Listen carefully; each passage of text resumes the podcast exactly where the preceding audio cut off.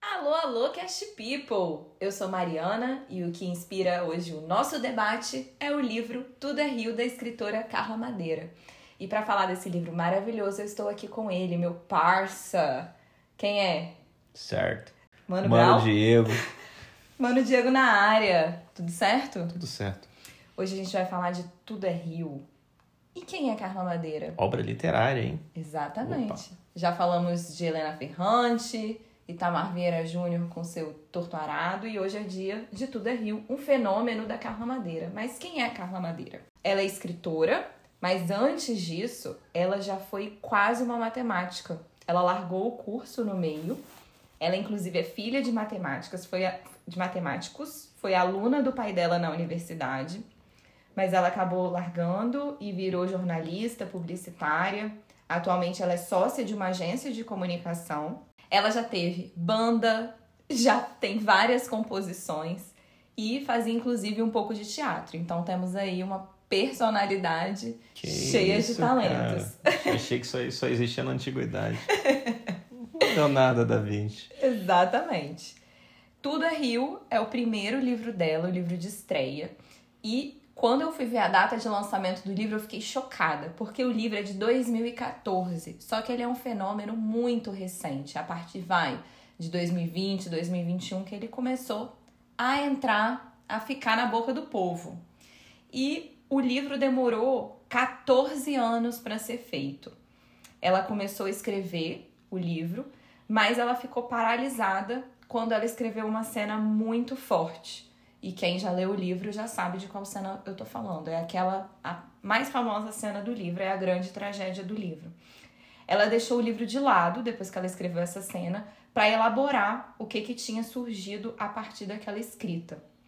Ela estava tentando engravidar naquela época e ela ficou muito chocada com ela mesma, pensando de onde foi que ela tirou aquela cena.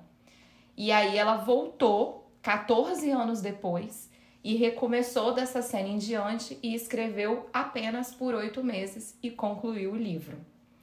E aí ela fala que ela precisou desses 14 anos de suspensão. Quando ela escreveu a cena paralisante, ela ainda não era mãe. Mas aí, durante esse interregno, ela passou a viver a maternidade e ela conta que isso foi a matéria-prima para os sentimentos dela. Então ela fala que parou de escrever o livro, mas que o livro não parou de ser escrito. Ele foi sendo gestado ao longo desse tempo.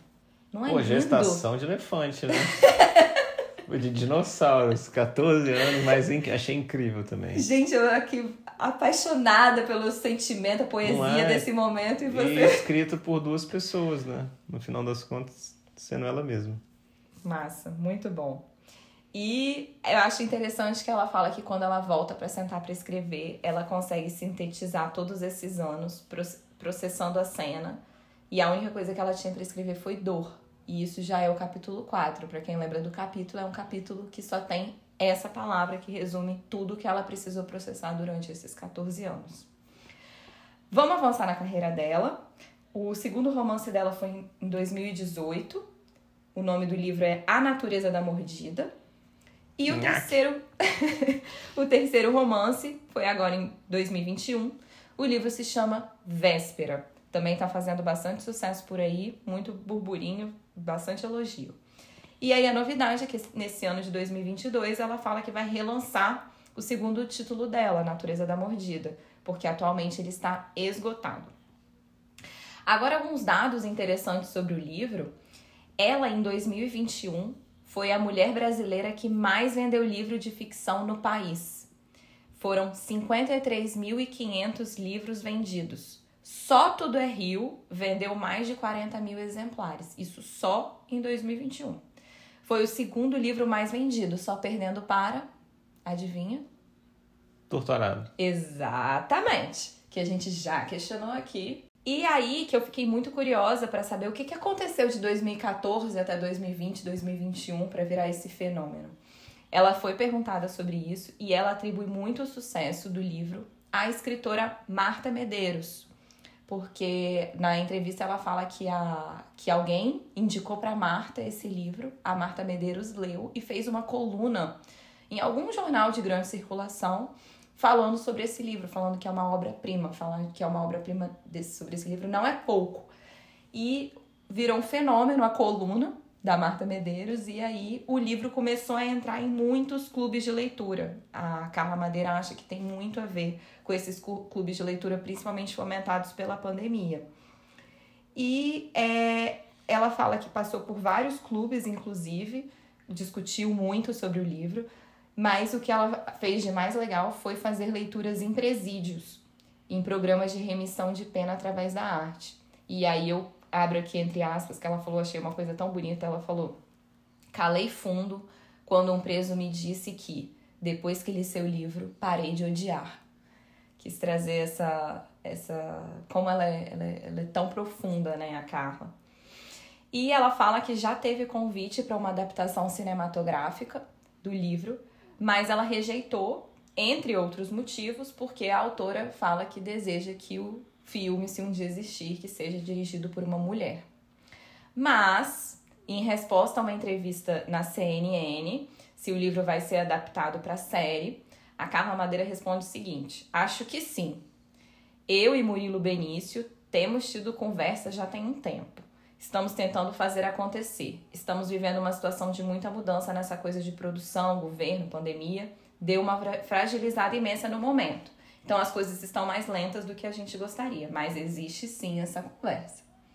Então trago esses dados aqui para quem já amou o livro já ficar na expectativa de que pode ser que venha uma série por aí. Pô, que massa. Tomara que ele não atue, né? é, Diego. Não, mentira. Verdade. Mas ele é diretor também, ele pode estar. É, que bom, que bom que eles estão. Tá tendo visibilidade, né? Uhum, muita. E fico muito feliz por isso. Então, partiu sinopse. Bora pra sinopse. O romance narra a história do casal Dalva e Venâncio, que tem a vida transformada após uma perda trágica, resultado do ciúme doentio do marido. E de Lucy, a prostituta mais depravada e cobiçada da cidade, que entra no caminho deles, formando um triângulo amoroso. Voilá! Temos uma bela sinopse mas eu queria passar para você, Diego. Mas já. Já! Hum. Se não, você quer ficar me ouvindo? Então vou gravar tá sozinha, tão, depois tá, você, tá, dá, você dá play no podcast. eu tô muito curiosa hum. para você, como macho alfa, heterotop. Sacanagem. Sacanagem. Conta pra mim, Diego, quais foram suas impressões? Como é que foi esse fluxo desse rio, dessa leitura? Como que bateu para você? Você gostou no final, gostou no início, no meio, né? Foi rápido, devagar, você se afundou? Como é que foi? Conta pra mim. Olha, foi, foi uma leitura diferente, por colocar assim. Foi um fluxo de leitura é, mais rápido do que, o, que o habitual, assim. Eu, eu leio devagar, né? Mas é, o livro te prende muita atenção, porque eu acho que ele é, a minha, essa é a minha visão, né? minha, minha impressão, ele é um livro muito bem escrito, ele é muito cirúrgico com as coisas que ele coloca. Parece que não tem nada sobrando ali. É tipo, muito tem um poder de síntese muito grande, umas alegorias muito bem feitas, muito impactantes. Toca em temas muito sensíveis assim, tipo, te faz refletir em coisas que são muito do âmago do, do ser humano mesmo. Causa estranhamento, mas é porque aquela a gente é sempre aquela figura social que, que tenta enxergar as coisas com, com uma certa distância, como se esses sentimentos, essas, esses desvios ou esses exageros não fizessem parte da nossa vida também e da nossa condição humana. Mas para mim, assim, ainda ficou. Eu tentei extrair as coisas de uma forma muito muito alegórica, porque eu senti um pouco, um pouco de distância do, do, do dos personagens, assim. Talvez eu fui me conectar mais, assim, no filme para a parte final, que a gente vai comentar a respeito né, do, do negócio, mas talvez a minha conexão maior tenha sido ali. E durante o, o negócio eu meio que fiz um, fui um observador um pouco, um pouco distante assim, do, do dos personagens. Algumas coisas me pareciam muito, é, muito reais, só que isso é legal, porque me parece real, só que ao mesmo tempo que eu olho e analiso é, fazendo um comparativo com a própria realidade. Isso são várias coisas que acontecem a, a todo momento e são feitas assim de uma forma, contadas de uma forma é, estilizada, que eu poderia dizer. Fantástica, a, escrita dela é fantástica. Fiquei mais surpreso ainda de saber que ela não foi, não era desde cedo no, no, dessa, dessa área, uma área completamente oposta. Eu cresci ouvindo que, que professor de matemática tinha que decorar a redação, porque senão não passava no, no, no vestibular. Assim, parece que é uma outra área do cérebro, né? E essa pessoa acho que usa acho que o cérebro inteiro para escrever. eu também fiquei muito impressionado quando eu fui descobrindo sobre a vida da Carla. Então, para mim, o livro foi esse fluxo mesmo, uma correnteza. Ele me levou e eu queria muito degustar, mas eu achei impossível. Eu fui completamente tomada pelo livro. E aí eu acho que eu queria falar um pouco do título também, Tudo é Rio. Então, para mim foi isso, na forma da leitura, foi essa fluidez completa de uma água assim muito muito volumosa, né? Um rio volumoso, agitado, veloz. Ele deixava meus pensamentos acelerados. E isso para mim me trouxe um certo conflito, porque a escritora parece fazer a gente querer saborear cada palavra do jeito que você falou. Ela é muito precisa no jeito que ela vai escrevendo, é tudo muito encaixado. Então você quer saborear a palavra, cada frase que ela coloca, mas você não consegue, pelo menos eu, porque eu fui sendo levada. E, e, e ela coloca isso de um jeito encaixado sem ser endurecido, rígido. Por isso que para mim foi esse fluxo completo. Então, para mim, terminar o livro me deu uma absoluta vontade de voltar para o início, imediatamente. Então, eu quis apreciar mais o percurso, porque quando eu estava lendo pela primeira vez, você quer descobrir logo o que, que vai acontecer, você quer descobrir o desfecho. Foi isso que me fez fechar o livro e começar sim tudo de novo. Eu não, eu li outros livros entre a primeira leitura e a segunda, mas esse ano, para gravar o episódio, eu fiz questão de ler de novo para tentar ir saboreando um pouco mais. Eu me forcei a demorar mais dias para terminar a leitura.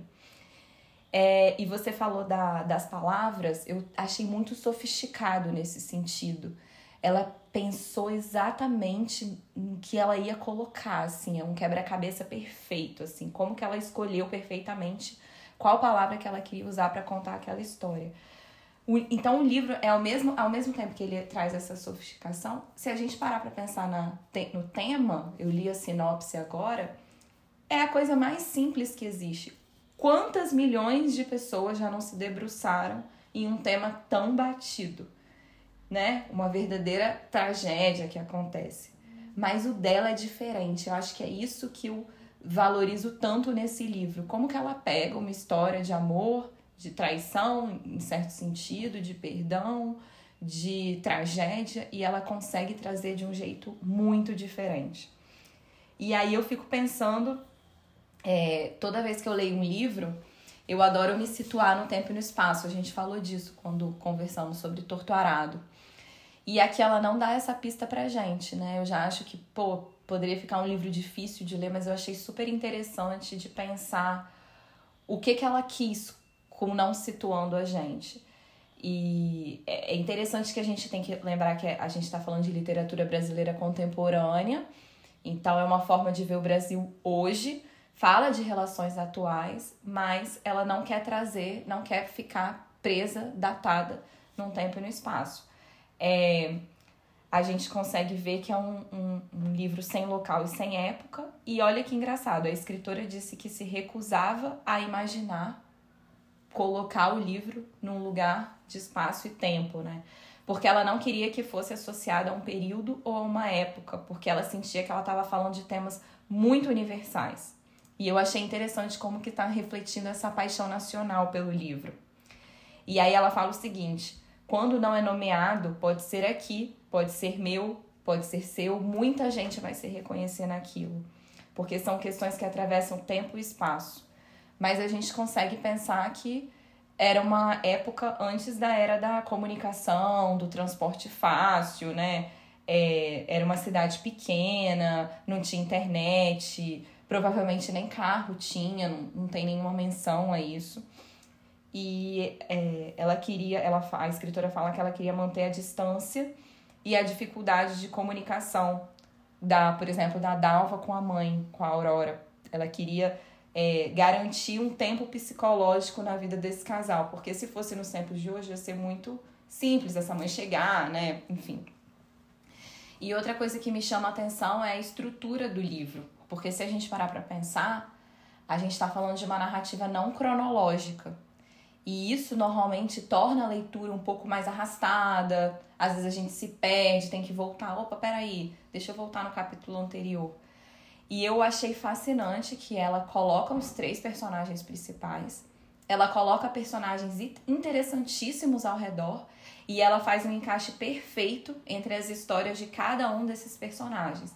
Eu acho fascinante quando a gente está começando a entender uma ponta do tripé, fazendo associação aí da Dalva, do Venâncio e da Lucy, a escritora pede calma pra gente e volta para uma outra parte, às vezes volta até no tempo para fazer a gente entender melhor aquele, aquele personagem.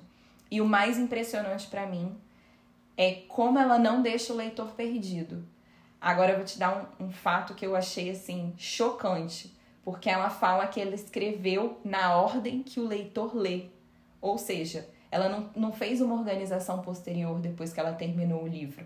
Ela, ela fala que foi numa sequência orgânica, então não teve nenhum capítulo que tenha sido mudado a ordem depois que ela acabou o livro. Eu achei essa estratégia muito ousada, porque é, as histórias parecem começar pelos meios às vezes.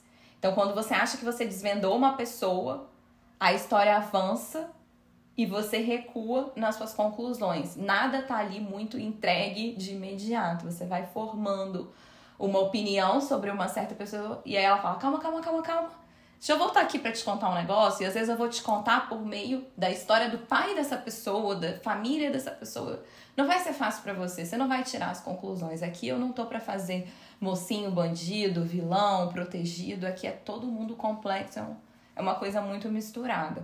Eu concordo com você, acho que ela entra dentro dessa parte de, de uma boa escrita, uma escrita muito limpa. Você fala, ela, ela torna complexo o tema, a reflexão, mas ela não torna complexo o acesso a esse, a esse mundo. Então ela abre a porta e fala, tipo, vem para esse quarto escuro. Mas o quarto é assim, tem certas coisas, tal, tal, tal, e você vai sentindo. É um livro bem sinestésico, assim, você fica incomodado, aflito em diversas vezes, às vezes está à vontade de parar de ler. Então eu acho que é. E eu gostei muito disso que você colocou, de, de algo que eu gosto em por isso que eu gosto de, de literatura, é, gosto muito de coisa que não é ficção, por conta da, de ter um contato com a realidade, né? De seres complexos, de seres que não são luta do bem contra o mal, que é algo que para mim é muito ruim, uma, algo que a gente vive hoje no, no, no dia a dia. Então, trazer as pessoas para essa, essa realidade, porque quando você traz esse, para esse lado humano, esse lado de, de, de falhabilidade, de inclinações, que é o que ela faz nesse, nesse, desse livro com todos os personagens, quase todos, é, é muito interessante. E a interferência também de um na, na vida do outro, que, que isso contribui ou, ou constrói para um, a narrativa é muito bem, bem costurado tem uma parte mais já pro meio, pro final do livro, ela fala dessa teia de aranha, né? Que a gente tá totalmente ligado, como que um negocinho aqui que a gente faz muda lá na frente, não só a sua vida, mas a vida de muitas pessoas. É um desencadear de, de acontecimentos. Mas vamos entrar no, no, no livro mesmo, Diego. Eu queria já falar do início, assim, porque para mim, eu amo livros que me, me pegam de jeito já no primeiro momento. E esse livro me pegou, assim, na primeira linha Melhor, na primeira palavra. O livro começa assim: Puta. Não tem outro nome para Lucy. De profissão, ela era puta mesmo. Trabalhava num puteiro, vivia num puteiro. Mas não era puta só por isso. Se só por isso fosse, podia outros nomes mais respeitosos, como meretriz ou prostituta. Era puta e pronto, que essa palavra seco carrega um xingamento, que quem conhecia Lucy queria logo desabafar. Então, eu já senti assim, opa, pera lá. Tem alguém aqui querendo chocar. E aí a gente pensa numa sociedade conservadora como a nossa, moralista, pudica. Como que ela começa um livro falando puta e ponto? De profissão é puta mesmo, é uma prostituta que gosta e se orgulha do que faz. Uma verdadeira provocação. Provocação ao cidadão de bem, né? Porque a gente tolera a puta com condição de sentir pena dela. Então, como que, que foi isso para você, esse impacto? Ah, chocante o livro. Você já começa realmente. Mas você também começa já. já... É quase que um alerta também, né? Tipo, vou exigir de você, sabe, do, do leitor, vou exigir de você e, e ba bastante além do que do que está simplesmente escrito e sugerido. Então é um esforço, uma acho quase que um que um pera lá antes de você fazer justamente o, o, o que eu emulo aqui nesse, nesse primeiro trecho do livro, antes, você, antes de vir esse pensamento que é, que é um pensamento do, do homem médio, do, do, do cidadão, do cidadão, homem médio não, homem mínimo, do cidadão de bem, do, do falso moralismo, dessa distância que eu falei que a gente se coloca em, em relação a essas coisas como se não fizesse parte da nossa vida. Ela já traz esse, esse disclaimer já, tipo, vai ser mais difícil do que do que essa só essa foto que você está vendo. E, e a, a, a Carla, ela fala que isso serve para revelar a dificuldade da nossa sociedade de aceitar uma mulher que tenha o gozo. O gozo é do masculino e o sacrifício é do feminino. E aí ela quis mostrar o quanto que isso pode trazer de violência para a nossa sociedade. E aí eu vou abrir um, entre aspas, no mesmo capítulo. A Lucy fala, Lucy fala, eu pratico gozo e não o sofrimento. Então, é, a Carla, ela fala que ela queria trazer essa mulher que goza mesmo, porque ela fala assim, eu desejo oferecer nos livros pistas sobre as razões da violência contra a mulher. Discutir este lugar de gozo para o homem e do sacrifício para a mulher. Do sacrifício e sofrimento. A Lucy goza de forma fálica, o controla. E isso incomoda. A mulher que gosta do gozo ainda é interditada socialmente. Ela ainda é vista como uma mulher que não presta. Então, a gente vê aqui, né, pensando até na, na questão da psicanálise, a mulher no lugar da sexualidade fálica. Ela que controla as pessoas por meio dessa sexualidade. E eu acho interessante isso, porque a gente vê que, que não sei se eu tô adiantando muito da história, mas quando o tio dela, da Lucy, topa viver esse jogo de sedução, é, é aí que ela percebe que a suspeita de que ela nunca foi aceita como pessoa da família estava certa mesmo. Porque ninguém via ela como filha, né? Nem a tia, nem o tio. Então ela consegue concretizar que ela não fazia parte daquela família. E é esse lugar de rejeição que foi estruturante nas escolhas que ela fez. Ela não tinha família, ela era órfã, ela não era ali tão bem recebida, ela fazia às vezes a, o papel de doméstica, ficava sempre relegada a essas posições. E foi no sexo, por meio desse empoderamento, que ela conseguiu encontrar a liberdade dela. E isso era muito sofrido para as pessoas que estavam ao redor dela, porque ela não era, ela, ela sentia prazer naquilo que ela estava fazendo. Mas como você falou que nada é muito, né, não é nada muito posto e certo, ela não não fica empoderada e poderosa e cheia do controle até o final do livro.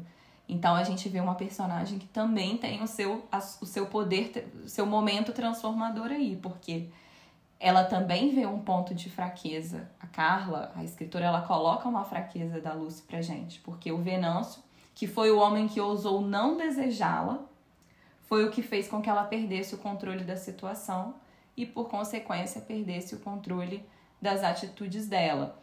E aí faz um contraponto legal entre a ideia de paixão e a ideia de amor. Porque a paixão é o, o desejo de você desejar aquilo que você não tem. Você está sempre girando em torno daquela falta.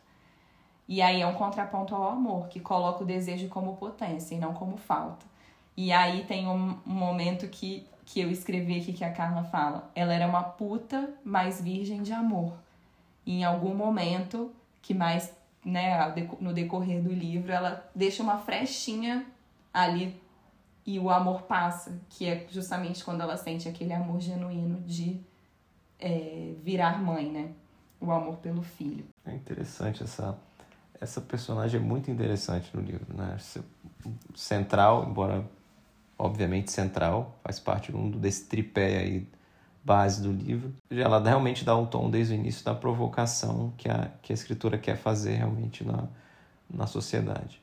E é interessante como a gente tolera é, a sociedade como um todo. Ela tolera o, o, essa instituição do, do bordel, do puteiro, mas ela ridiculariza e pormenoriza a prostituta. Né? Então, assim, o marido que vai lá, ou o filho, as pessoas que frequentam, isso é normal, socialmente aceito, é uma forma de extravasar, faz parte, tipo, se fecha os olhos em relação a isso.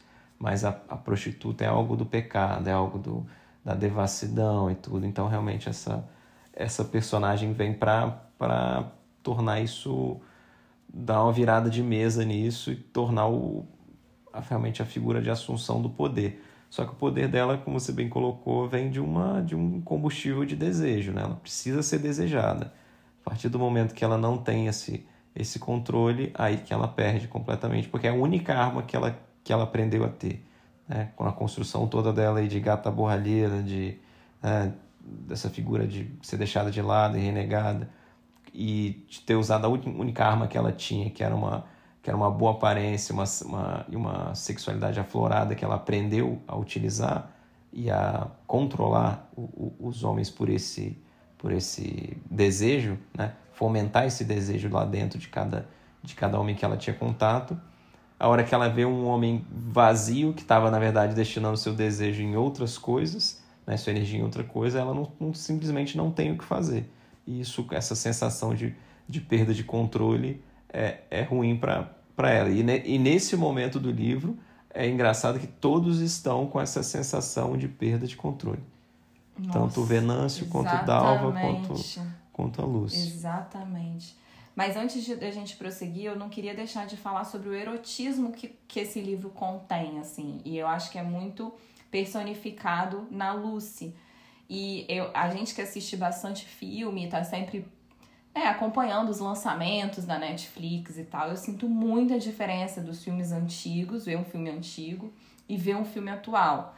E a gente fica se perguntando, até se a gente pensar na novela da Globo, né? Como que eram as novelas antigamente, os programas de antigamente. Por que, que a gente acabou com as cenas de sexo, né?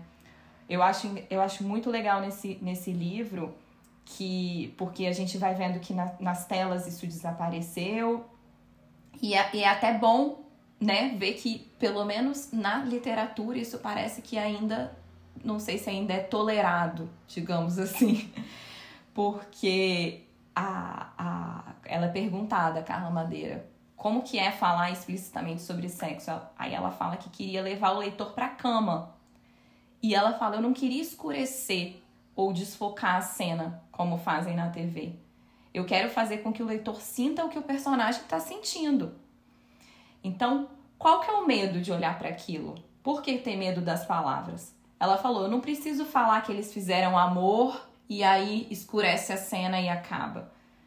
Ela falou: Isso não existe na vida. Por que, que eu vou retratar assim? Né? E, ela, e ela questiona: Por que, que isso tem que ser escondido? Somos seres de gozo, afinal. Então ela fala: Olha, sexo não é opcional para a humanidade. Sem sexo a gente acaba. Vamos transformando isso cada vez mais num tabu, numa proibição, sendo que não há mais nada mais humano do que isso. E eu achei isso muito legal de fazer esse contraponto também das produções atuais literárias e cinematográficas. E aí fica ainda mais interessante da gente pensar como que isso vai ser mostrado numa série, num filme. Será que eles vão apagar essa vontade já fica, da. Já fica um, um desafio grande aí, porque existe muito de parte, talvez de parte comercial também, uhum. de seleção de público. Se você, quanto mais é, próximo ao a mostrar toda a cena e toda a relação de, de sexo, não só a demonstração da cena, mas como toda a sugestão que é colocada, né, do, do, de desejo e potência que ela coloca, isso acaba reduzindo, restringindo o público. Então, qual que é o interesse no final das contas, né? vale a, vai ter que quem quem produzir isso aí vai ter que botar isso bem colocado na balança. E o aspecto desse contato com, com, com o sexo ser um, um tabu é mais um reflexo, mais uma pro, provocação a esse, esse falso moralismo do, do brasileiro tão debatido nos nossos caches aqui. É. E a gente falando de uma escritora mulher escrevendo sobre mulher, eu gosto dessa ideia, e a gente vê aqui que a representação das personagens femininas são todas de muita força e de muita personalidade. A da Lúcia é muito óbvia, mas eu queria ressaltar a força da Aurora, que é a mãe da Dalva, que talvez seja a minha personagem absolutamente favorita do livro. Com um belo nome. Sim, e ela faz justamente essa essa comparação da beleza do nome do que representa, né, a Aurora. Achei brilhante assim. Porque a Aurora ela demonstra força, mas de um jeito muito mais poderoso, que é com doçura. E ela traz toda a sensibilidade poética do livro. Ela, ela sempre, quando ela entra para falar ou para representar algum momento dela, é um momento que o livro é muito. que, que vai para a parte mais, mais poética, assim. Por isso que eu acho que eu gosto tanto. E quando a, a, a escritora apresenta a Aurora, ela fala de um, um parágrafo que eu acho assim brilhante e que eu vou pedir licença para ler aqui entre aspas, porque foi um dos que mais me marcou. Toda. Que eu anotei até aqui no livro, eu marquei como o milagre dos encontros. O que mais existe no mundo são pessoas que nunca vão se conhecer. Nasceram em um lugar distante e o acaso não fará com que se cruzem. Um desperdício. Muitos desses encontros destinados a não acontecer poderiam ter sido arrebatadores, por afinidade, por atração que não se explica, por força das circunstâncias, por químicas ocultas. Quem pode saber? Quanto amor se perde nessa falta de sincronia? Não é preciso ir longe. Alguém pode passar pela esquerda enquanto olhamos distraídos para a direita. Por um tris, o paralelo nos obriga ao desencontro eterno. É preciso uma coincidência qualquer para que o amor se instale. Existe um certo milagre nos encontros. Não é todo dizer que o amor é sagrado. Para mim, o livro podia acabar. Eu já, eu já me acabei nesse, nesse parágrafo. E eu acho é, interessante porque o livro ele é todo permeado por esse e se. E se, e se, e se. Então, eu acho fascinante essa ideia do e se. E ela faz a gente pensar nisso o tempo inteiro como que poderia ter sido diferente se aquilo tivesse acontecido de algum jeito. E só para situar o, o nosso, nossa questiolândia, essa é uma apresentação da Aurora para mostrar como que o pai da Dalva, né, o marido da Aurora, morava muito longe, como que ele veio encontrá-la sem querer, contra a vontade dele, numas férias e tal. E um lugar que ele nem queria ir, foi daí que surgiu o amor da Aurora com o pai, que surgiu a Dalva e daí por diante. Surge todo o amor e toda a tragédia também. Então não é só o, não é só a beleza, não é só, acho que isso fica também interessante no livro. Embora a Aurora venha trazer esse esse brilho, essa luz, trazer um pouco de, de iluminação no, nas trevas que se passa ali, né? Naquele, principalmente no quase todo, durante quase todo o livro. É, a gente também traz a reflexão do, do, desse negócio, né? De, ah, ok, é o acaso, é o acaso sim, mas tudo que se tem de melhor na vida, de, de, de né, do melhor que seu amor pode, pode ser para mim, né? Isso é uma visão minha de construção. Não adianta só o encontro se não tiver esforço, se não tiver vontade, se não tiver um, algo íntimo realmente de, de uma de uma construção, de uma, de uma ideia realmente de, de crescimento, de, de fazer as coisas acontecerem.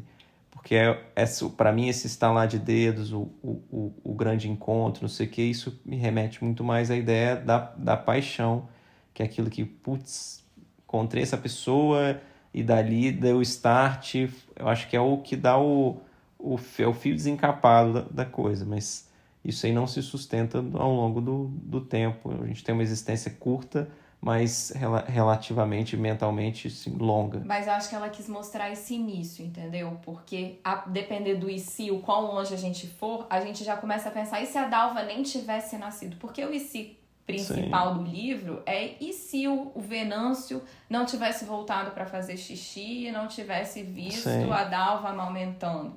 Mas aí, e se a Dalva nem existisse? Se o pai da Dalva não tivesse encontrado a mãe? Claro que, claro que tudo isso, para chegar do encontro da, dos pais até o nascimento da Dalva, passou muita coisa por aí, vários e. Só que o acaso não tem controle, né?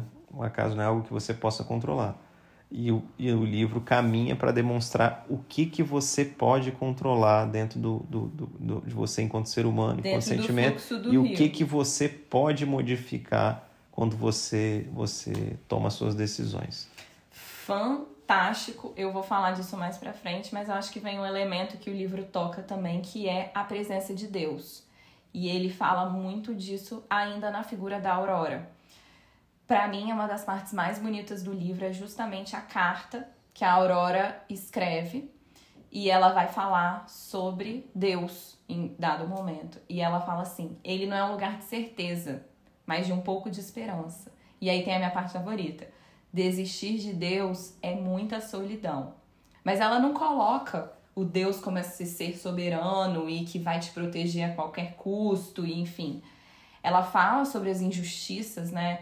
É, questiona a justiça divina, afinal tá falando de uma filha que para ela tinha perdido o filho, não teria uma injustiça maior do que essa.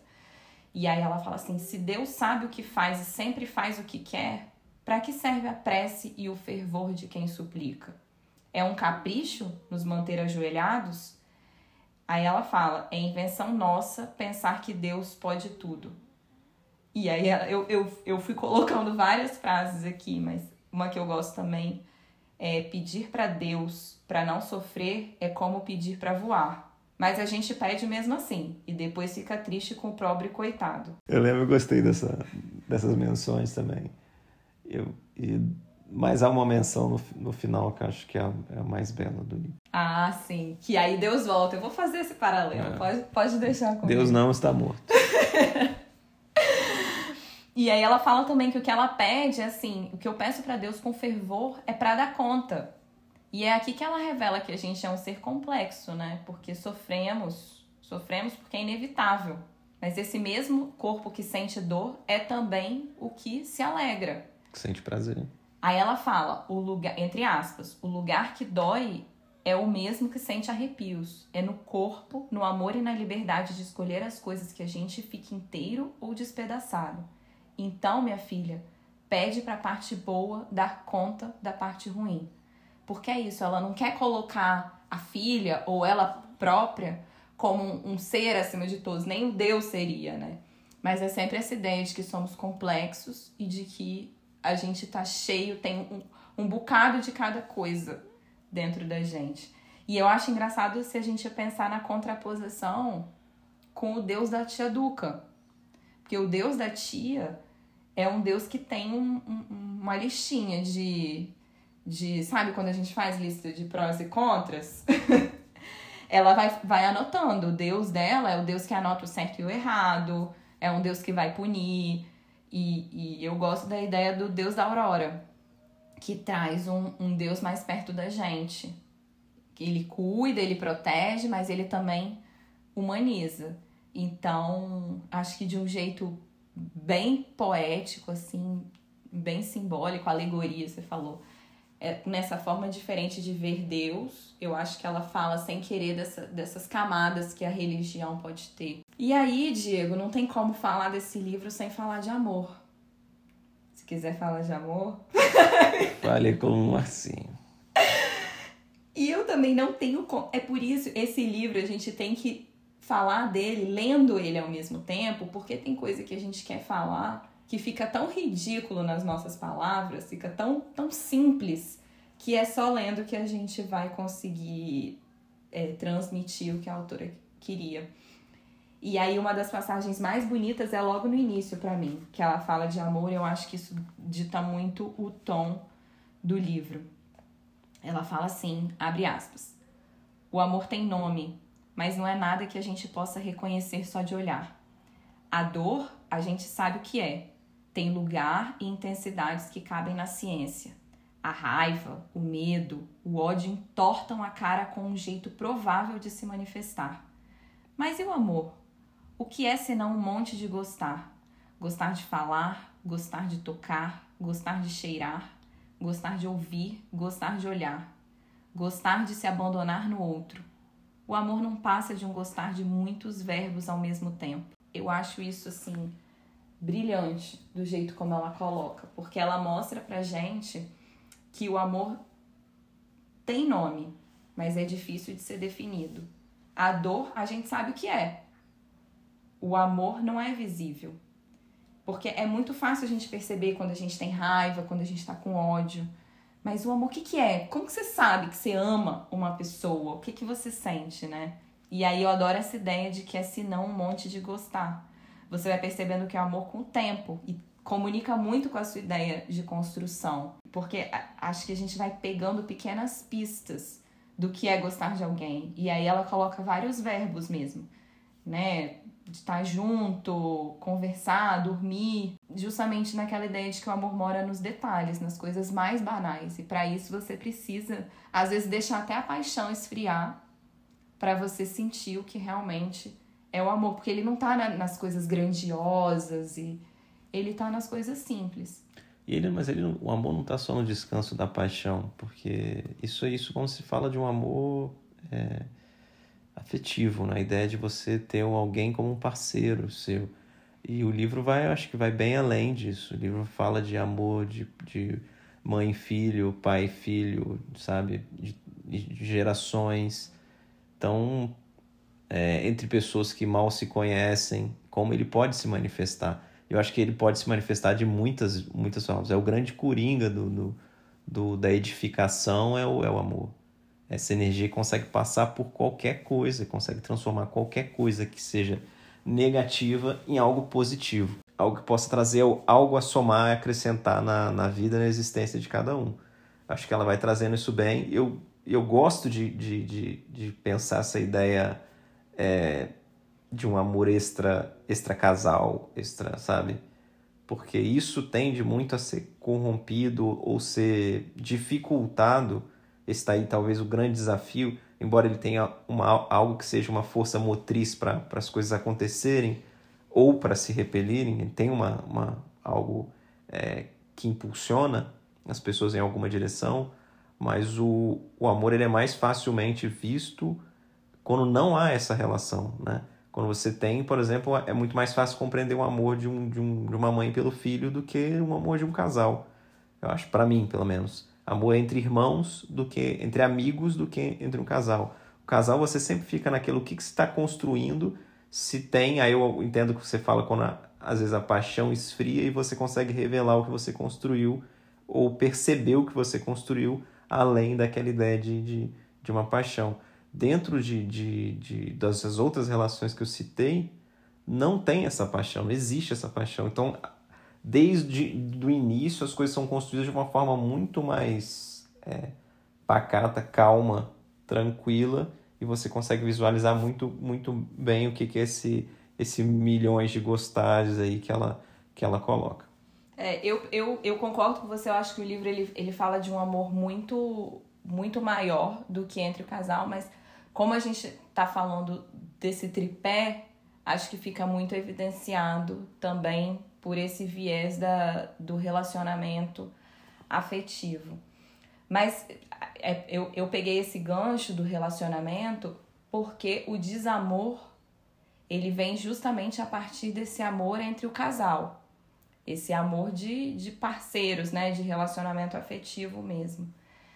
O livro, logo no início, ele já coloca pra gente um amor grandioso, muito baseado nessa paixão do início do, do namoro entre a Dalva e o Venâncio, mas já no capítulo 5, ela fala expressamente pra gente que aquele amor virou dor. O amor do Venâncio e da Dalva, ela fala que estava predestinado a acabar. Aí, entre aspas, tão bonito quanto insuportável, uma antipática felicidade desumana com a solidão alheia.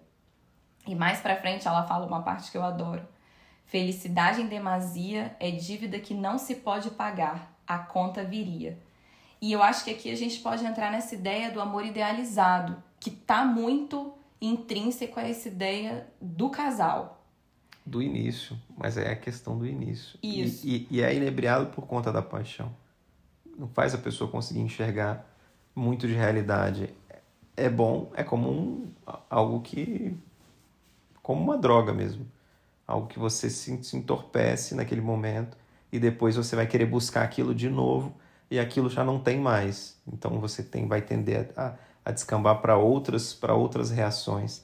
Ou dentro daquele momento mesmo você sentir essa, essa sensação de, de, de posse da, do, do outro ou daquele sentimento, que é algo que também não combina e não tem nada a ver com uma poss possibilidade de um amor que fosse idealizado, pelo menos na minha concepção de amor.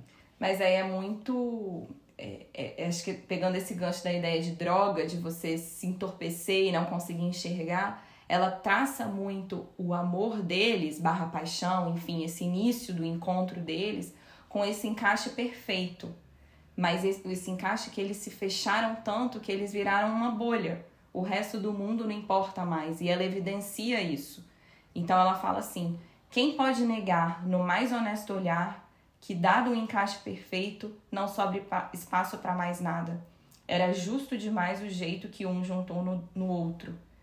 E aí ela fala do perigo, né? Ela me faz pensar no perigo desse relacionamento que se fecha e você se desloca do mundo. Sim. É essa ideia de que a gente está falando do ideal, é. de você se deslocar da é, realidade. É o represamento desse rio, né? Que é, de certa forma, chega um momento que vai extravasar. Pode pensar assim, que amor é esse que quando vem com uma desordem, ele não consegue se reorganizar? Porque você fala muito de tempo, do tempo da construção. E nesse tempo, quando a gente falou do encontro do, da Aurora com o pai até surgir a Dalva, nascer a Dalva, tiveram muitas coisas que eles precisaram fazer para surgir, vir um filho e vir todos os percalços de um relacionamento e da vida. Então, é, eu vejo assim uma fragilidade que aconteceu com eles.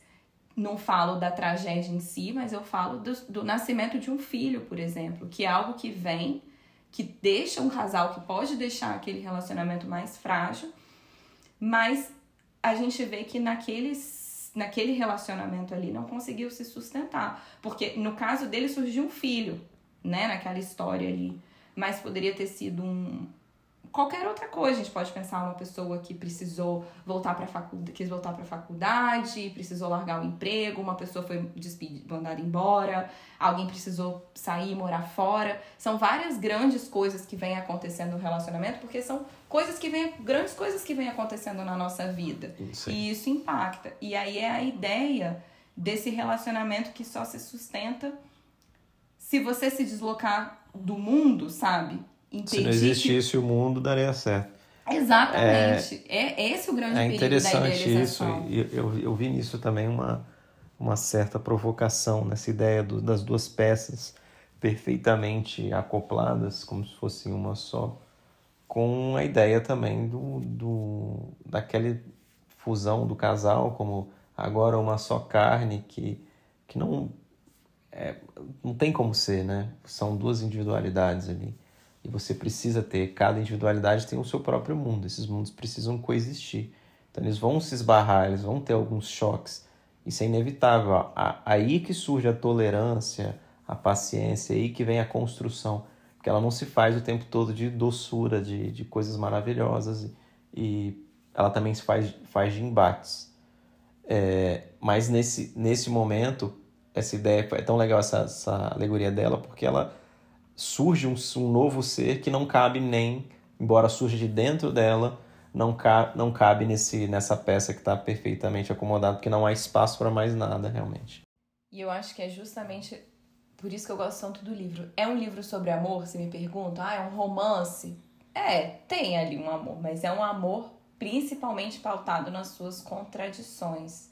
Fala de todas essas facetas que você mencionou, desse amor muito maior, de pai para filho, enfim. E e a gente vai vendo que como cada pessoa aprendeu a amar de uma forma diferente, inclusive nos próprios núcleos familiares, né? Como que cada família pode te fazer se sentir completo ou todo esburacado, como que pode pautar as suas decisões, né, daí para frente. Mas também tem a questão assim do desamor que é muito presente nesse livro. Então, a escritora ela quer falar de ódio, de vingança, desses sentimentos que a gente costuma esconder, e ela coloca esses sentimentos na mesma profundidade dos sentimentos considerados nobres, entre aspas. E é, é justamente falando desses fluidos que a gente vai falar da nossa humanidade. Por isso que é um livro, de certa forma, que fica longe, mas fica tão perto da gente e do real, né? É, fica, fica próximo de forma bastante incômoda. É. E aí, a gente tá falando que é um livro de amor, enfim, se é ou se não é. Numa entrevista, perguntaram pra Carla Madeira: tá, o livro é sobre o quê? Aí ela fala: é um livro sobre as intensidades que a existência coloca pra gente, do amor, dor, impotências, ódio. E aí ela fala uma coisa que para mim pega muito. A questão central é o perdão. E aí queria virar a mesa para esse, esse assunto, porque foi o que mais me marcou, sem dúvidas, no livro. O perdão, para mim, é o grande protagonista. E aí queria começar esse assunto, Diego, te fazendo uma pergunta que eu fiquei pensando. Podemos perdoar o imperdoável? Porque foi isso que, na minha visão, a Dalva fez. Uma bela pergunta. Olha, eu vi Sim, é muito difícil, né? Porque primeiro você não tem como você não, você não vivenciou aquilo para entender. Você tem uma ideia do que você talvez fizesse, né? É tão é tão grande o que foi feito, né, que você fica pensando, né? O que que é mas eu, eu te, tentei tirar, assim, para mim, como eu não, cons não conseguia me conectar, me deu uma certa os meus sentimentos humanos ali no momento, entre ser sincero, me deu uma certa raiva. Senti uma certa raiva. Porra, não é possível. Ainda bem, né? Tipo, não é possível, cara, não. Mas eu tentei tirar pela parte da, da, da alegoria mesmo, né? Do, da ideia do. Como ela trabalha muito o, a dor como um momento de, de, de forçar o ser humano a a condição máxima humana dele, que ele não consegue escapar para nenhuma abstração, porque ele está ali preso àquilo que ele está sentindo e aquilo é real, aquilo existe. E a forma do júbilo, do etéreo, que é a forma de, de amor, né? quando você está ali, seja da forma que é, que é, que é realizado durante o, o nas múltiplas formas que ela é colocada durante o, o, o livro mas eu vejo como a mola de mudança que ela, que ela elenca é o perdão, é o que faz, o que que transforma uma dor de um ou de outro em, em algo positivo, em, em, em vamos voltar nessa, nessa forma de, de amor, e, e ela traz como solução o perdão. Eu falei do perdão da Dalva com Venâncio, que é o perdão óbvio do livro, mas eu fiquei pensando que todo mundo se perdoa ali de alguma forma, né?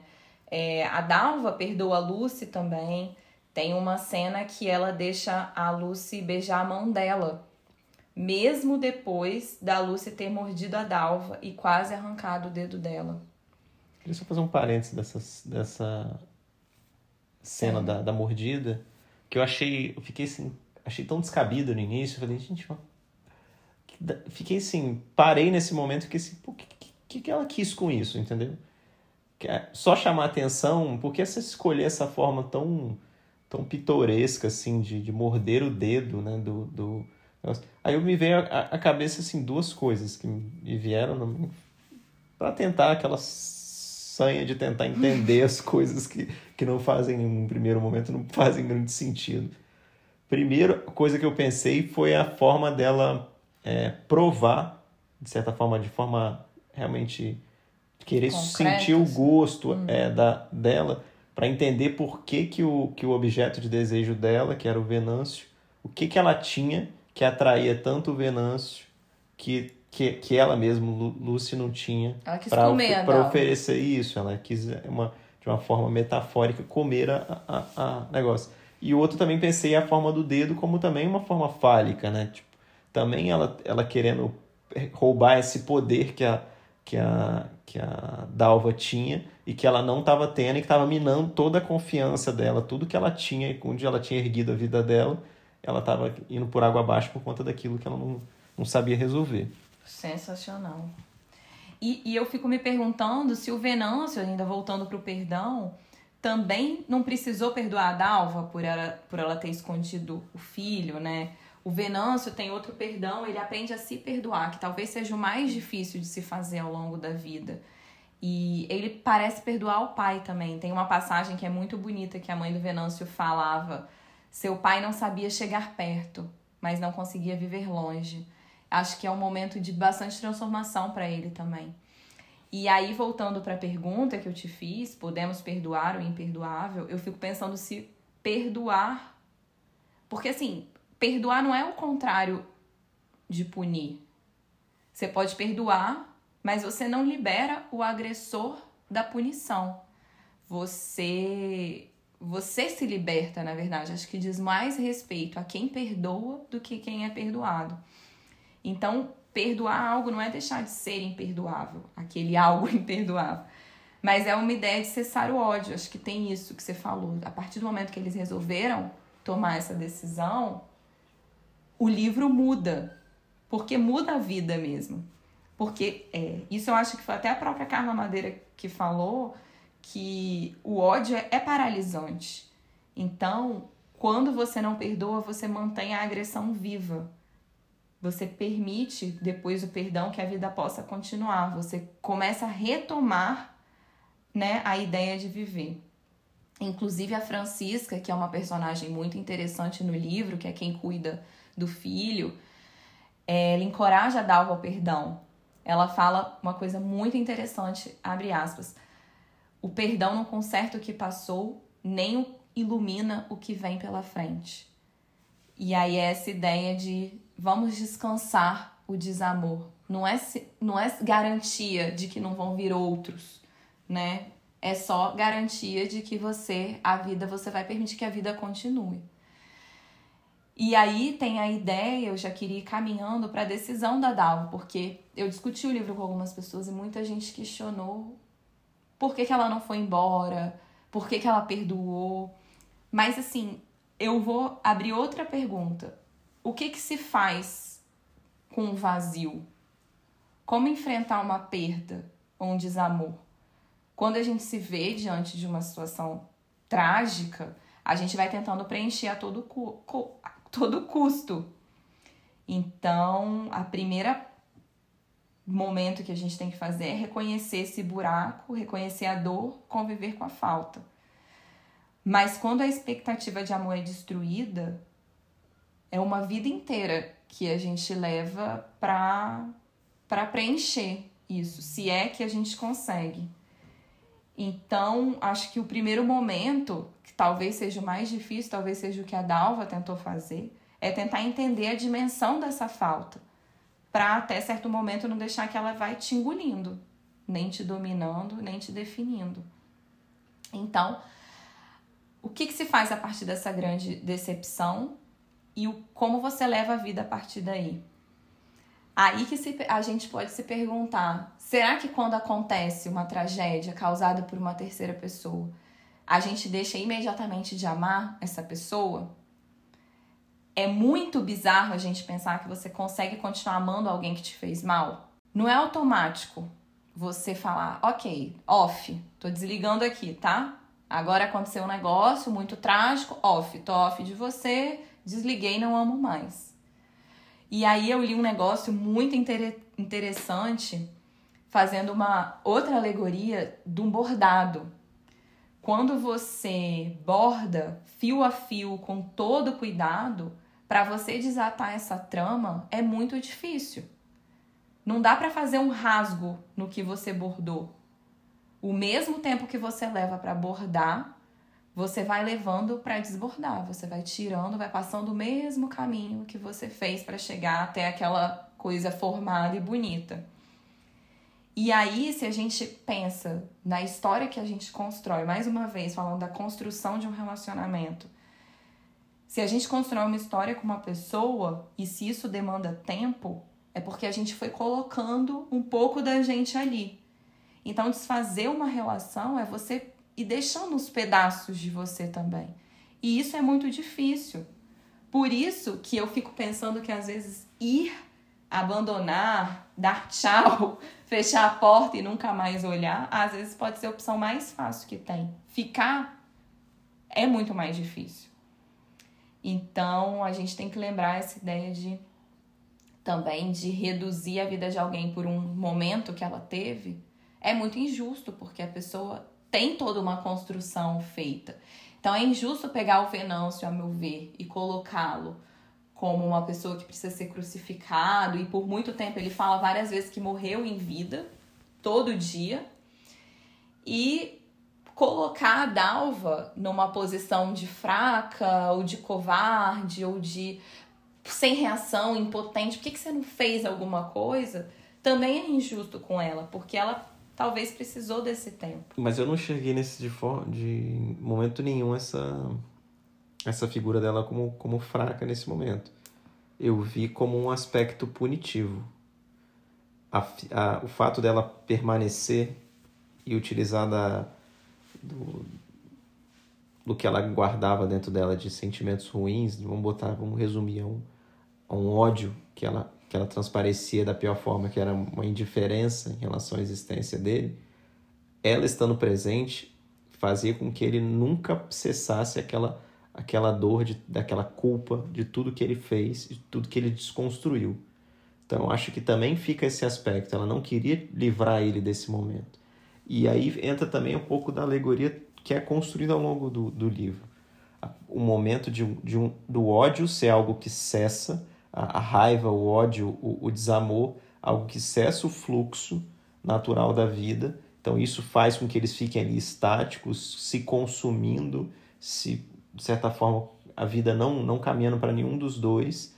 E a partir do momento que ela decide perdoar, a vida volta a seguir, mesmo que tenha ficado aquela, aqueles problemas, essas rusgas, elas não se apagam, mas a vida dos dois volta a existir, pelo menos em prestando atenção, assim, notando que a existência de, de cada um.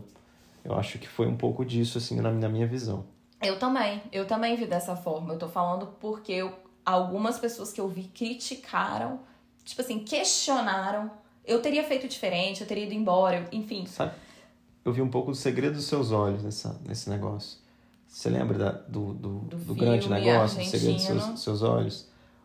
O sujeito, que era o, o procurado por ter sido, estup, por ter sido estuprador da, do, da menina, lembra? Ele some e você só vai descobrir ao final do filme que ele ficou anos encarcerado no, pelo, pelo pai da menina, lembra? Pai ou marido, não sei. Você tem, que dar uma contextualizada. O Diego tá falando de um filme argentino, inclusive Isso. ganhou Oscar de melhor filme internacional. Cumprindo todos os requisitos, ter o Darim. uma mulher ela é, sofre o estupro e é, em seguida é assassinada. É. e aí o, o, filme gira todo em torno de saber quem que fez isso. Isso eles e... sabem quem fez mas quando eles descobrem quem fez já tipo já estavam atrás pegam mas o cara some. O agressor some. E eles ficam atrás o que aconteceu? Onde esse e cara aí o Diego já deu o maior spoiler do filme. Não esse filme já tem que... tempo não é não, não é tudo bem mas, mas para aí... trazer essa ideia de que ele no final do filme é, reve é, é, revelado, exato, que a maior punição que o sujeito fez foi encarcerar ele durante a vida toda, alimentar o sujeito e jamais falar com ele. Tipo assim, a sua existência vai ser simplesmente ignorada, você só vai realmente ficar aí com o seu coração batendo. Mas é a ideia de que ele também vê aquilo todo dia, né? Sim, ele que também está tá aprisionado, né? Exatamente. Exatamente, ele está ali aprisionado também. E o, o, o livro, eu vou abrir outra aspas aqui, porque a narradora fala assim: viver a ressurreição do filho não foi suficiente para cancelar o que tinha sido posto em andamento. Dalva não sabia interromper a morte que se apossou dela. Então, mesmo ela tendo descoberto que aquela morte não se concretizou, a literal, ela foi morrendo e o Venâncio, ela também foi colocando a morte para o Venâncio. E aí eu fiquei pensando como que a gente fica tentando achar sentido na atitude de cada um. né? Quantas vezes a gente não fala para uma amiga ou para um parente, você não devia ter feito isso, eu falei para você não fazer.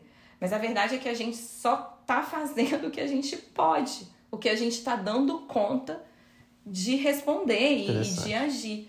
E aí, obviamente, eu vou abrir outra aspas, porque é uma frase que eu adoro, que a Carla Madeira escreve assim: A Dalva poderia tantas coisas se pudesse, mas só pôde o que fez. Quem vê de fora faz arranjos melhores, mas é dentro, bem no lugar que a gente não vê, que o não dar conta ocupa tudo. Fecha aspas. E isso comunica muito com a oração, com a carta que a, que a Aurora faz para a filha, né? É o que você pode dar conta. Então, sim, a Dalva poderia ter ido embora, aquele e se, né? E se ela tivesse ido embora? Ela poderia várias coisas, mas ela só fez naquele momento o que ela deu conta. Então, eu concordo muito quando você fala que a, a um primeiro momento a gente pode pensar que é uma impotência. Eu vi assim, primeiro ela tentou entender o que aconteceu e ali, depois que ela foi entendendo, ela foi se vingando do jeito dela, porque a partir da permanência dela, ela também pauta como que aquilo vai ser encaminhado. E ela punificando. Porque ela relembra para o Venâncio todos os dias o que, ela, o que ele fez. E aí eu anotei no livro uma passagem, eu escrevi é, a indiferença é uma forma de morte também, que comunica muito com o que você falou do, do segredo dos seus olhos. Mas a gente tem que lembrar que a Dalva ficou, mas o Venâncio também ficou. E o Venâncio também permitiu que ela ficasse.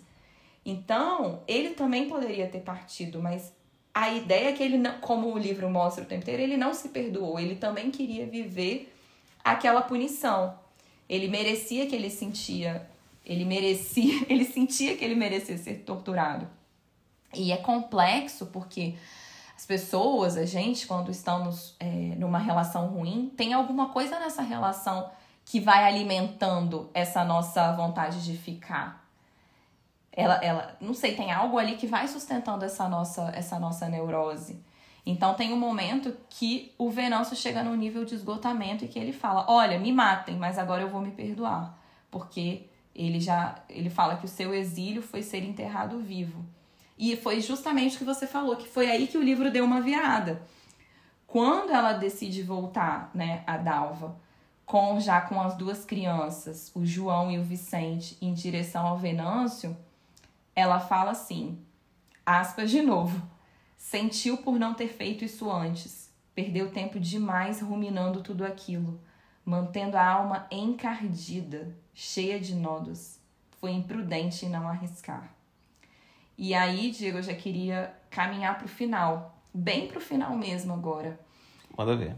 Que é, outros questionamentos que eu vi, críticas, é que o livro perdeu um pouco não sei se eu vou falar errado, mas para algumas pessoas perdeu um pouco a potência porque colocou como um final feliz. Porque o, o livro estava todo cheio de, de, de realidade, mostrando todos os lados, os lados ruins, o sofrimento, as dificuldades. E aí terminou meio novela da Globo, tipo assim. Como que você viu isso? Foi um final feliz? Você achou que perdeu a potência? Não achei, não. Não achei mesmo. Mas eu, é, eu entendo a crítica, só que eu acho que dentro dessa construção faz todo sentido. De demonstrar o que que emperra o fluxo da vida, o que que emperra o fluxo desse rio e o que que faz ele voltar a correr. Então acho que no, nada melhor do que mostrar o que faz, o que volta, faz ele voltar a correr, que é dessa figura do perdão por mais que você não se não perdoe a, a, escritora por ter feito isso ou que você não se perdoe por, por achar que não seria capaz de, de, de desse gesto de, de perdoar o imperdoável, como você colocou.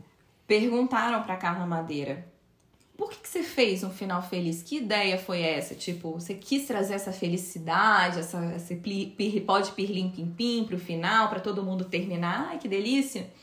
Aí ela falou bem assim: quem disse que foi um final feliz? Exatamente o que eu ia falar. Foi um final. Foi assim que acabou. Ninguém disse que foi feliz. E aí eu que já tinha lido o livro duas vezes, li o último capítulo umas 600 vezes. E aí você olha pensando em toda essa construção que a gente fez, que foi feliz porque saiu da paralisia. A agressão, o ódio, ele deixou de ser o protagonista, ele ficou de escanteio, mas quem disse que o ódio acabou? Exatamente.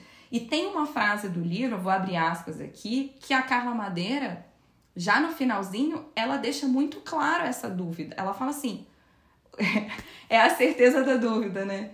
O próximo passo trazia a possibilidade dos abismos. Como que a gente encara que isso é um final feliz? Tem um abismo ali na frente, você tá num precipício, entendeu? A gente é. nunca sabe o que vai acontecer. Tamanho da tragédia. E ela também fala assim no livro, aspas, o caminho alagado trazia a promessa dos corpos úmidos. Beleza, né? Temos aqui corpos úmidos, uma promessa. Mas é úmido de quê? Do raso? É profundo? É mergulho? Alguém se afundou naquilo? Como é que foi dali para frente? Então, sim, a gente vê uma potência nessa umidade, que é, pode ser do rio, né? Possibilidade de vida, quando a gente pensa nessa umidade porque o seco é associado ao que paralisa e à potência de morte. Tirar o ressecamento é uma parte feliz, de fato, mas não significa uma conclusão feliz. E aí eu vou trazer a parte que você queria falar lá na frente, quando a gente estava falando da presença de Deus, que a última frase do livro é: Deus estava de volta. Mas comunicando com a carta da Aurora, Deus não é um lugar de certeza, Deus é um lugar de esperança. Então, eu não sei por que, que a gente pensou na primeira vez que isso seria uma, uma certeza de felicidade, né? Porque ninguém sabe o que aconteceu quando eles voltaram para casa. O livro terminou naquele encontro, naquele sorriso. A gente não viu qual foi a reação do Venâncio. Como que ele. A gente sabe que ele perdoou? Como é que foi essa questão? Como é que você escondeu todos esses anos o meu filho de mim? E a Dalva também poderia falar: olha, Agora que eu já me perdoei, te perdoei, tananã, agora eu vou seguir para outro lugar, vou encontrar minha mãe.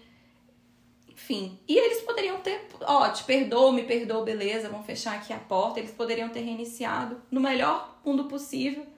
Mas mesmo assim, como é que é no, no dia seguinte? E no ano seguinte? Quem disse que os ciúmes do Venâncio acabou?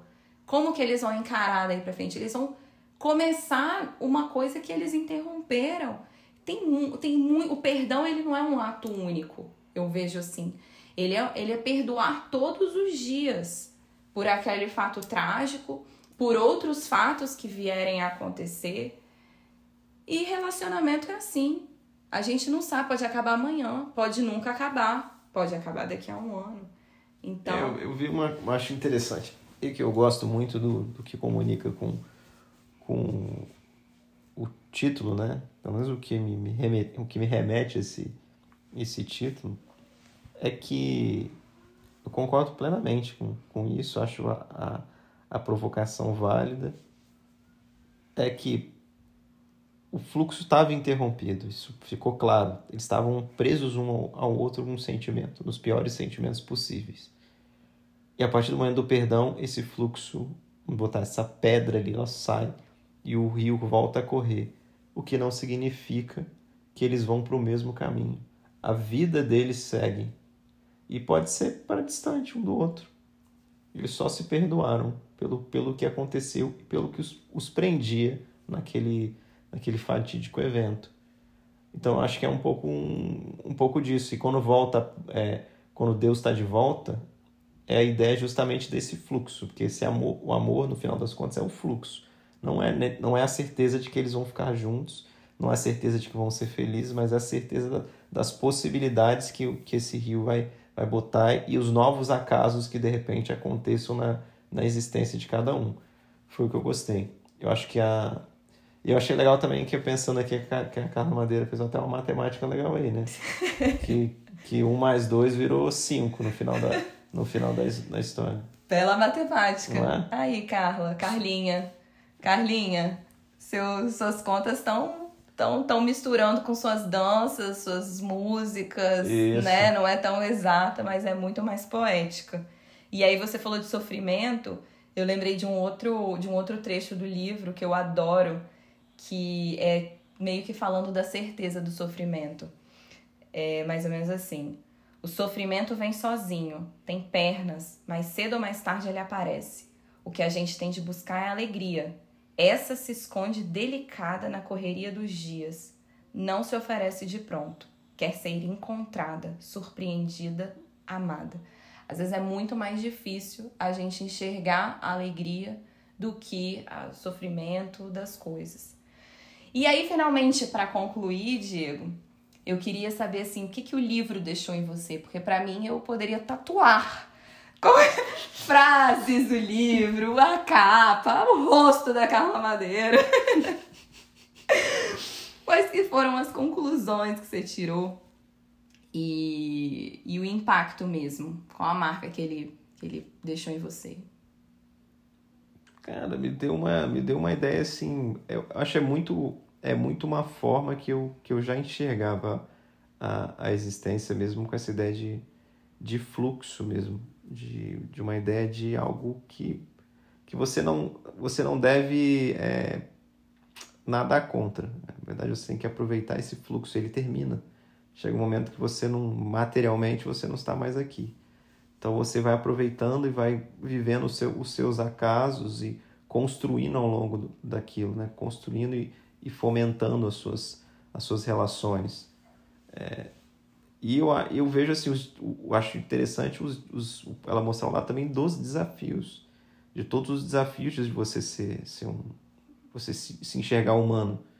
Que eu acho que o grande, o grande problema que a gente vive é, socialmente falando é, o, é sempre surge do momento que a gente não se enxerga como humano. Aliás, não é que a gente não se enxerga como humano, a gente quer desumanizar o outro a gente quer exigir demais dele, ou a gente, ou a gente quer achar que ele não, não, não, não merece também sentir as coisas que a gente sente. Ou que, que ele não é capaz de fazer aquilo. Então, todos os problemas do, do, da humanidade vêm dessa, dessa ideia de uma desumanização, seja de você mesmo ou do outro. Então, acho que trazer esse, essa ideia para o centro, trazer o homem para o centro ali, uma ideia humanista da, da da coisa, isso, isso é um, algo que, que tende a, a, a me a guiar um pouco da minha vida. Eu, eu senti essa conexão com, com o livro. E a figura de, de Deus também é uma figura parecida. Eu também não vejo essa, essa figura paternalista, é, de. Não, eu vejo como, como justamente esse conjunto, é justamente essa teia que é Deus. Por isso que eu acho bonita essa cena, como Deus voltou, não voltou o ser, não voltou negócio voltou, as, as relações voltaram, o fluxo voltou, ele parou de ser interrompido. E é ali que pode florescer coisas boas para a existência de cada um, independente de estarem juntos ou não. Então acho que é um pouco disso. Essa parte da dimensão humana que você falou, eu também vi e me tocou, e, e ela traz isso em profundidade, né? Muito. É um livro que atravessa, faz a gente transbordar, traz as dores e as alegrias do mundo. E eu realmente não saio igual dessa leitura. Todo, acho que todo livro ele causa, ele transforma mesmo um pouco a gente. Esse me transformou demais. E eu acho que a ideia central é justamente a transformação. É, é isso né? que ela, para mim, ela, ela aborda no livro. E a ideia de que a gente não está no controle, justamente pensando no rio. É, a gente nunca vai se banhar nas mesmas águas. A gente vai vivendo, vai às vezes revivendo situações semelhantes, mas a gente sempre vive de forma diferente. E acho que isso é uma grande virtude da vida, né? Você viver às vezes as coisas parecidas e já enxergar com experiência, com muitas águas que passaram, você enxergar de uma forma diferente. Então é isso, para mim é a ideia de que na vida a gente vai aprendendo com as experiências e quando vivemos situações semelhantes, a gente reage de forma diferente porque não somos mais a mesma pessoa. A gente pode pegar o mesmo fato e alimentá-lo de uma forma diferente. O livro, para mim, traz muito forte essa ideia das reinvenções. Mostra que a vida é incontrolável, mas como a gente falou lá no início, mas também mostra que a gente não precisa seguir apenas conforme a correnteza, porque tem um certo quê de escolha, né? A gente toma um rumo que a nossa escolha nos leva. Então, para mim, o que fica é isso. E vou pedir, se você me permitir, nossos questioneiros permitirem, vou ler um, uma frase, acho que as passagens mais que mais me tocaram, eu já li, mas tem uma assim bem pro final que me toca muito, que já é no capítulo 35, já é bem pro final mesmo, que fala sobre o amor e a alegria. E claro, na figura da Aurora, porque o, é uma parte que o Venâncio vê que a, a Dalva saiu, mas que as roupas dela estavam lá. Então ele lembra. O amor é alegre, disse Aurora. Para que serve o amor se não é para trazer a alegria para perto? Todos esses anos era a tristeza que morava com eles. Não contente em ocupar a casa, entrou em sua corrente sanguínea e contaminou todos os seus rios. Por que ela não ia embora? A tristeza escraviza, nos faz dependentes de que alguma coisa aconteça, nos obriga a esperar por um olhar, um movimento, uma coragem, um amanhecer qualquer que limpe nossas águas e nos devolva a liberdade, lugar onde a alegria encontra espaço para existir. Fecha aspas, fecha o livro. Fechamos o debate? Fechamos o debate. Carlinha Matemática, fazendo aí várias. Mais uma matemática dela é duas autoras escrevendo um livro, né? Sendo a mesma pessoa. E contando com a gente também, né? Porque depois que o livro está pronto, quem escreve é o leitor. Exato, todos nós. E, é, e, e lendo e debatendo, como é, é bonito o título, né? Realmente tudo é fluxo, tudo é rio. Tudo, tudo realmente.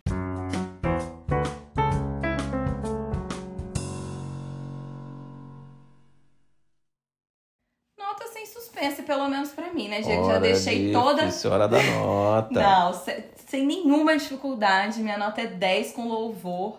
Vixe, Maria! Li, reli o livro. Eu sou bastante exigente com as minhas notas. Sempre acho, ah, tem uma hora. Às vezes eu enjoo do livro também.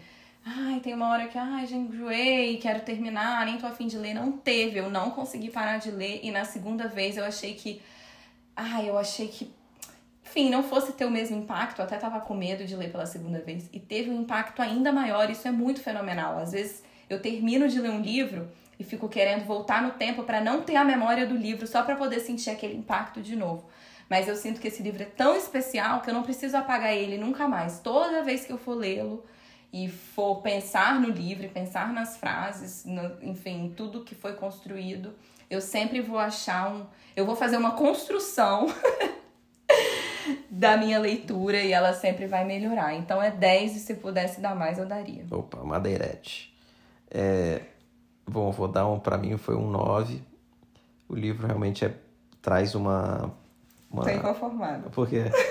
9? Ah, Como no... que alguém dá no... menos de 10? Ah, mas é, depende, da, é porque a gente fala de experiência, né? Eu adorei, achei um debate ele ficou ainda mais, mais rico. Agora, é, eu fiquei muito impressionado com a, com a capacidade da, da escritura de, de passar ideias, de passar sentimentos e cenas e, sabe, sensações. Tinha tempo que eu não, não, não tinha contato com alguém que escrevia tão bem nesse aspecto. E eu achei assim, embora é, ela consegue o, o, fenômeno de trazer complexidade falando de forma simples. Isso é muito difícil, isso é muito genial. Então, é, tá realmente de parabéns, é uma obra é, incrível. Nota 9. Show de bolinha. E se você gostou, também acha que a gente merece estrelinhas, notas, dá para avaliar a gente. Tá todo mundo Isso. pedindo nota, Diego. Você já ouviu os podcasts? É, assim, ai, clique no sininho lá do YouTube. É, aqui fica todo mundo assim, avalia a gente, dá cinco tem, estrelas. Tem um negócio de apoia-se também. Né? a gente não tem cara de pau de fazer isso, a gente não vive disso. Não, gente, estrelinha, não custa é, nada. Estrelinha de grátis, pô. É, tá todo mundo pedindo, Tô pedindo também. nada, não tô pedindo botando meu Pix, não tô fazendo nada. Só quero uma estrelinha. Uma não, cinco, né? Cinco, gente. Se for pra dar uma, não dá não, pô. Vamos lá, gente, generosidade. Vamos lá, estrelinha do Mário. Beleza? E para quem gostou do nosso formato de questioneiros de obras literárias, também já questionamos Torto Arado e é, A Filha Perdida, da Helena Ferrante, o livro e o filme. Uau. Antes do- de saber que o livro ia virar filme, a gente questionou. Quem sabe a gente não vai fazer também de uma série. Sim, De- fazer o né? comparativo. De To The River. To the River. Eu sou uma To the Rear, ou Carla Madeira. Não é, fala assim? Madeirete. Questionator. É isso. Então tá. Até a próxima, meu povo. Fui! Fomos. You know, man. You know, man. You know, man.